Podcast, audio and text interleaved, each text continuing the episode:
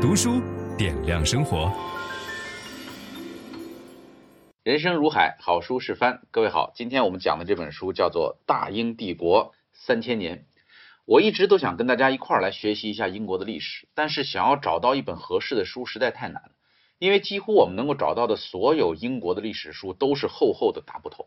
英国的历史的确太过厚重丰富啊，罗马人入侵、昂格鲁萨克逊征服、诺曼征服啊，这个英法百年战争、玫瑰战争。金雀花王朝，什么大宪章、光荣革命、科学革命、这个工业革命，每一件英国历史上所发生的大事儿，几乎都跟全世界是有关系。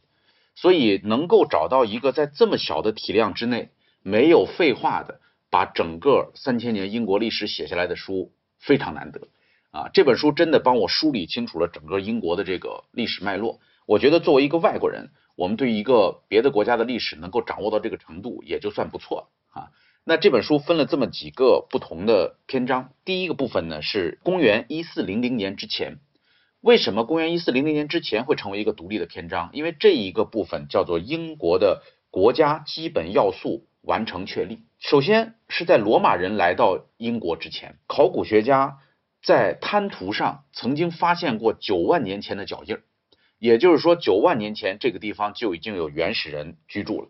在公元前六千五百年的时候，由于地球变暖，所以英国和欧洲大陆之间的路桥断裂，就是原来这个中间是有地可以连着的，但是这个地由于海平面一上升变成海峡了，英吉利海峡，所以在公元前六千五百年这个路桥切断。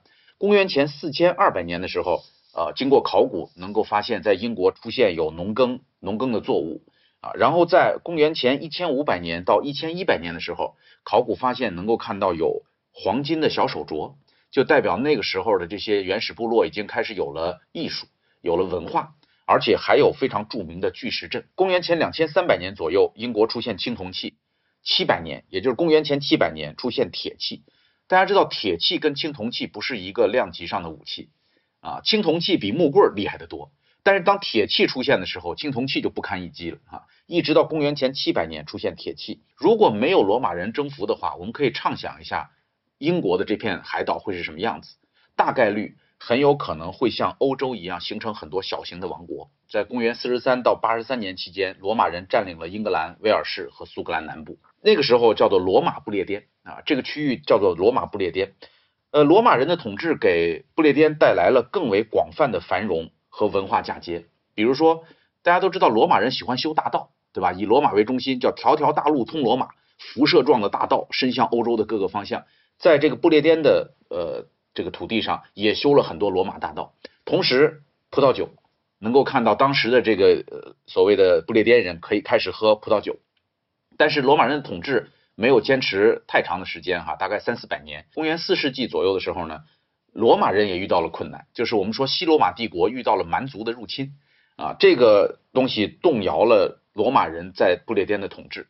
原因是不是说不列颠人在造反，而是罗马人自顾不暇啊。所以这个时候呢，昂格鲁萨克逊人开始崛起。在这一段时间，我们能够看到整个这个海岛上考古啊，就发现钱币大量的减少，钱币大量的减少，说明商业贸易在不断的下降。而且随着罗马帝国的统治崩溃，不列颠的这个海岛慢慢的退回到了一个半原始的状态，非常的血腥残酷，有很多部落之间的这种征战。在公元四百年到八百年期间，这个首先从四零六年到四幺零年，罗马的统治结束了，因为罗马人自顾不暇，而这个海岛呢就变成了自给自足、充满暴力的一个状况。这时候昂格鲁萨克逊人来了。所谓昂格鲁人呢，主要是来自于丹麦啊，萨克逊人主要是来自于德国。呃，基督教变得一蹶不振。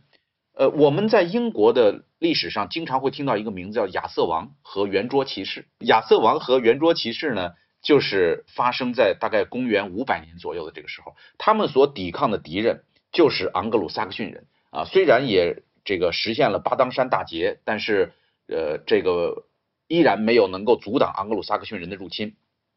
这段时间，在不列颠岛上的人们是专注农业，几乎没有贸易。在公元五九零年以后，昂格鲁萨克逊人也逐渐的基督教化，然后开始出现黄金的传入，就发现有人用黄金做贸易，买这个海岛上的什么东西呢？最主要的出口是羊毛。在八世纪全盛时期，伦敦成为了重要的港口，因为伦敦有非常宽阔的泰晤士河啊，所以做贸易，伦敦是非常重要的一站。这个海岛上分化成了几个不同的王国，包括肯特王国、东昂格利亚王国，呃等等。呃，肯特王国的首府叫坎特伯雷啊，所以我们知道当时宗教的中心，英国的宗教中心在坎特伯雷，而不在伦敦。伦敦是贸易中心，所以呃，英国的这个最高的主教叫坎特伯雷大主教，呃，也就是我们在读乔叟的那个书的时候，有一个非常著名的故事集叫《坎特伯雷故事集》啊，我们就不明白说为什么是在坎特伯雷呢？坎特伯雷是当时肯特。这个王国的首府，这段时间，逐渐的人们开始认同所谓的英格兰性。在这一时期，英格兰性也开始被用作一种身份认同的形式，将一个以现代眼光看来由不列颠人、罗马人、昂格鲁人、萨克逊人和朱特人组成的多元文化社会，转变为一个统一体。在这个统一体中，民族血统远不如在英格兰共同生活的经历重要。在昂格鲁萨克逊人的英格兰内部，不列颠人不再拥有独立的特殊身份，他们大多成了农民，但也有一部分与昂格鲁萨克逊人通婚。就是虽然一开始是来自不同的地方、不同的文明，但是住的时间长了，也就基本融合了。这些人共同认同的一个文化，就是我们都是英格兰人。在公元八百年以后，维京人开始入侵啊，大家知道那个维京海盗啊，驯龙高手里边那种人，这个。维京人入侵呢，打了好几场大仗。在八七九年，阿尔弗雷德击败了来自丹麦的这个维京人。然后九四六年到九五五年的时候，一个叫埃德雷德的人成为了第一位英格兰国王。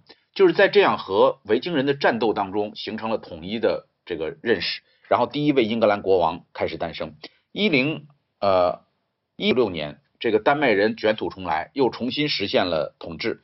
这一段时期叫做昂格鲁丹麦式的这个国家统治，然后在一零四二年，呃，韦塞克斯家族复辟，就是丹麦人不是统治吗？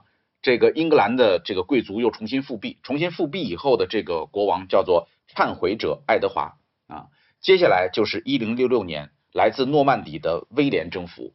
诺曼底在哪儿呢？大家都听说过诺曼底登陆，诺曼底在今天的法国。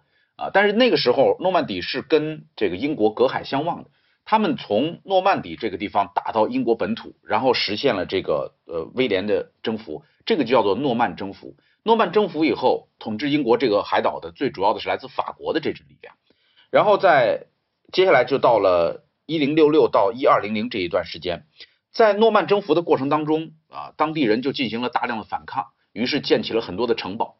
比如说有一个非常著名的城堡叫 White Tower，White Tower 白塔就是我们今天所看到的伦敦塔啊，还有一个叫 New Castle，纽卡斯尔就是新城堡的意思啊。我们今天讲纽卡斯尔联队，这个这个时候呢，实现了在英国实现了封建制，就是产生了诸侯和领主。呃，这个国王亨利一世的时期已经有了训练有素的专业行政和廷臣。分享知识是一种美德。当我们每一个人都在不断地分享知识给这个社会的时候，我们这个社会将会变得越来越好。所以，如果您喜欢这本书的内容，把它分享到您的朋友圈当中，或者给到您指定的某一个人都可以。您关心谁，就把知识分享给他。谢谢。本音档是由樊登读书小草远志提供。解锁本书精华解读全集，请搜寻 triple w 打 d u s h u 打 com 打 t w。